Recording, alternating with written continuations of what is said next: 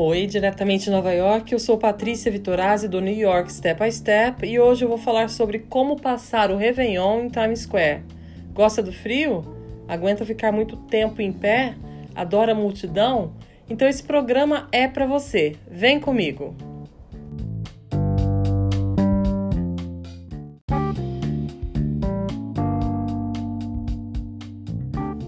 Eu já passei o Réveillon em Times Square, mas foi bem diferente do que você está imaginando. Foi na virada de 2008 para 2009 e eu fui convidada para uma festa na cobertura do prédio, exatamente em frente ao edifício onde fica a famosa bola de Times Square. Foi a minha primeira vez tão perto dessa experiência que muitos de vocês imaginam ser maravilhosa.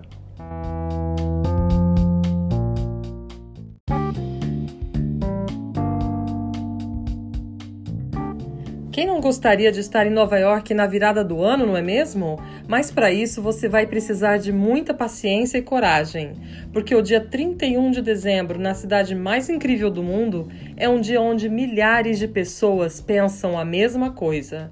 Conseguir ficar o mais perto possível do palco, onde celebridades se apresentam, participam da contagem regressiva para a queda da bola e dão as boas-vindas ao ano novo que se inicia.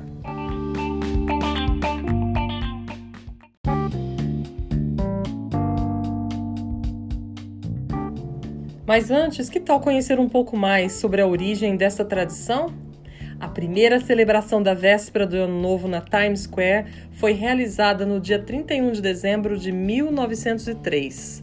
O proprietário do The New York Times, Adolph Ox, decidiu comemorar a abertura da nova sede do jornal no One Times Square, com fogos de artifício no telhado do edifício, para receber o ano de 1904.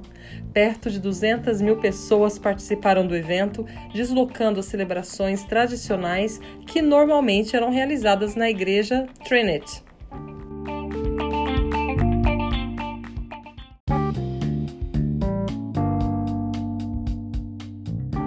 Entanto, após vários anos de espetáculos pirotécnicos, Ox queria um show ainda maior no prédio para chamar mais atenção da região. O eletricista-chefe do jornal, Walter Painter, sugeriu o uso de uma bola do tempo, depois de ver uma semelhante que era usada no prédio da Western Union. Ox contratou a empresa Artcraft Strauss para a construção de uma esfera eletricamente iluminada para a celebração, que foi construída a partir de ferro e madeira e iluminada com 100 lâmpadas incandescentes.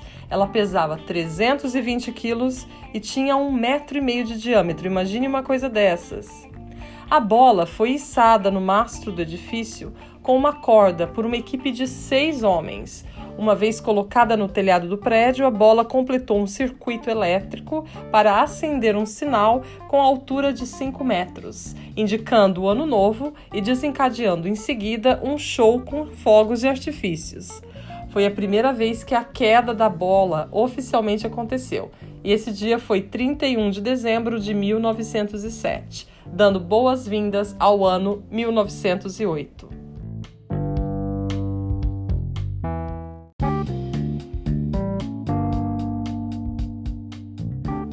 Bom, de lá para cá muita coisa aconteceu, e a verdade é que muita gente continua encantada por esta festa de fim de ano aqui em Times Square.